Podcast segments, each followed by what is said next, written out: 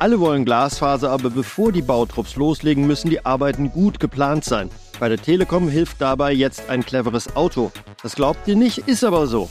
Wir erklären euch, wie das genau funktioniert. Mein Name ist Georg von Wagner. Und ich bin Nicole Schmidt. Wenn die Telekom Glasfaser baut, bringt sie das schnelle Internet in große Straßen, in kleine Straßen, in enge Gassen, in Beton, in Asphalt, in Kopfsteinpflaster. Und jede Baustelle muss dabei punktgenau und individuell geplant werden. Das ist ganz schöner Aufwand und dauert auch entsprechend lang. Und um deutlich schneller zu planen, hat die Telekom etwas Spezielles ausgetüftelt, nämlich die T-Cars. Das sind voll digitalisierte Spezialfahrzeuge, die die Straßen abklappern und dabei Messdaten aufnehmen, die direkt digital in die Planung gehen. Nico Gitzen ist Projektleiter für die T-Cars bei der Telekom. Sag mal, Nico, die T-Cars, was sind denn das für Autos? Unsere T-Cars sind umgebaute Sprinter, mit jeder Menge Technik auf dem Dach, aber auch in den Fahrzeugen. Wir fahren mit den Autos durch die Ausbaugebiete für den Glasfaserausbau und erfassen jede Menge Daten. Das sind Fotos, das sind Laserscan-Daten, 3D-Punktwolken nennen wir die auch. Und damit bekommen wir ein sehr gutes Abbild der Realität, was wir dann für die Planung brauchen. Also kann ich mir das so ungefähr vorstellen wie Telekom Street View? Im Prinzip ja, nur besser weil wir viel mehr Möglichkeiten haben als das Street View, was man so aus dem Alltag kennt. Wir können dort Messungen machen, wir können unsere Netzverteiler, also die grauen Kisten, die wir an den Straßenrand stellen, dort auch als 3D-Modell einbringen und können Messungen durchführen, um dann später auch Aufwände im Außendienst zu reduzieren. Und sag mal, Nico, wie sind wir denn vor den TICAs an diese Daten gekommen, die ja doch einigermaßen wichtig für die Planung sind? Genau, wir nutzen die Daten für die Planung und ein gutes Netz muss im Vorfeld auch gut und ordentlich geplant werden. Früher war es im Optimalfall so, dass unsere Planer rausgegangen sind mit dem Klemmbrett unter dem Arm, mit der Kamera, haben Bilder gemacht, haben aufgenommen, wo habe ich welche Oberflächen, habe ich dort Asphalt, habe ich Pflaster, habe ich irgendwo Grünstreifen, wo ich mein Kabel verlegen kann. Mit den TICAs können wir diese Prozesse alle jetzt digitalisieren. Und das war früher natürlich viel zeitaufwendiger. Natürlich, viel, viel zeitaufwendiger, auch Begehungen zusammen mit der Kommune, mit unseren Tiefbauunternehmen. Alles das können wir jetzt und gerade in der Vergangenheit, in der Corona-Zeit, haben wir das auch sehr oft gemacht, virtuell durchführen über Videokonferenzen und gemeinsam draußen rumlaufen, aber nicht in der Realität, sondern am Rechner.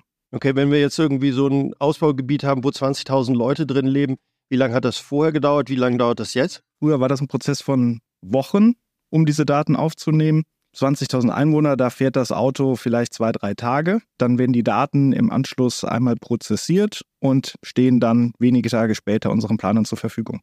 Okay, du hast vorhin von künstlicher Intelligenz gesprochen. Welche Rolle spielt die in den T-Cars? Ja, künstliche Intelligenz ist für uns da ein ganz, ganz wichtiger Ansatzpunkt. Die Daten werden nach der Erfassung ähm, durch eine künstliche Intelligenz analysiert und wir bekommen dann ein sehr gutes Abbild der Oberflächen. Also haben wir dort Asphaltoberflächen, haben wir Kopfsteinpflaster, gibt es irgendwelche Objekte wie Bäume oder Schaltverteiler, die im Weg stehen, beziehungsweise die für die Planung auch berücksichtigt werden müssen. Das TICA ist aber nicht das Einzige, was wir beim Ausbau und der Digitalisierung beim Ausbau nutzen. Ganz neu ist die digitale Baubegleitung. Was ist das? Genau, wir haben in den letzten Jahren nicht nur den Planungsprozess digitalisiert und automatisiert, sondern sind jetzt auch in der Bauphase und möchten dort auch viel mehr Digitalisierung einbringen. Das heißt, wir haben ein System, nennt sich GeoAce.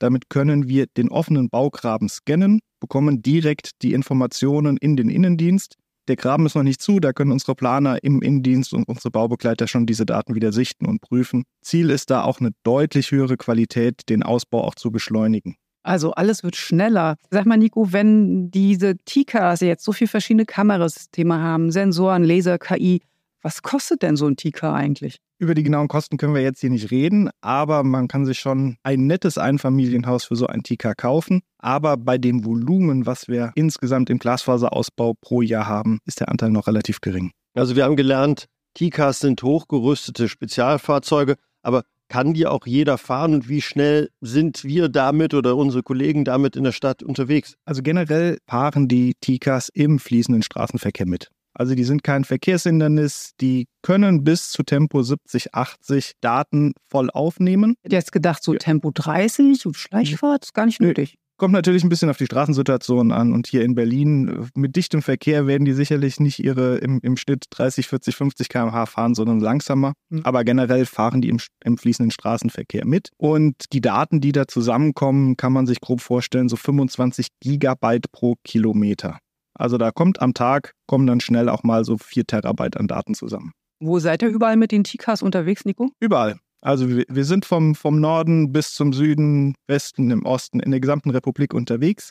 Die Tikas fahren jetzt seit rund drei Jahren auch schon für uns. Und pro Jahr nehmen wir so circa 70.000 Straßenkilometer auf für den Glasfaserausbau. Also wir fahren nicht pauschal irgendwo, sondern fahren immer konkret dort, wo wir auch ausbauen möchten. Die T-Cars haben alle Magenta-Lackierung und die ganzen technischen Aufbauten auf dem Dach. Sie sind also ziemlich auffällig. Werden die Kolleginnen und Kollegen, die da mit dem TK unterwegs sind, auch manchmal darauf angesprochen? Ja, die werden immer mal wieder darauf angesprochen. Wir haben auch extra Flyer entworfen für die Fahrer, die im Bedarfsfall einfach mitgegeben werden können, damit die besorgte Bürger informiert werden können. Vielleicht auch da nochmal eine kleine Anekdote. Ähm, ein Fahrer wurde mal angehalten von einem besorgten Anwohner, der sagte, was, was passiert hier, was machen Sie da? Und äh, nachdem er dann gesagt hat, ja, wir sind hier für den Glasfaserausbau der Telekom unterwegs, äh, meinte der besorgte Anwohner nur noch, okay, äh, fahren Sie schneller, gehen Sie Gas, wir, wir, wir brauchen Glasfaser. Ja, Nico, damit sind wir am Ende unseres heutigen Podcasts. Wir freuen uns, wenn ihr auch in der nächsten Ausgabe wieder zuhört. Dir, Nico, vielen Dank und liebe Zuhörerinnen und Zuhörer, bis dahin, macht's gut. Macht's gut, vielen Dank. Vielen Dank.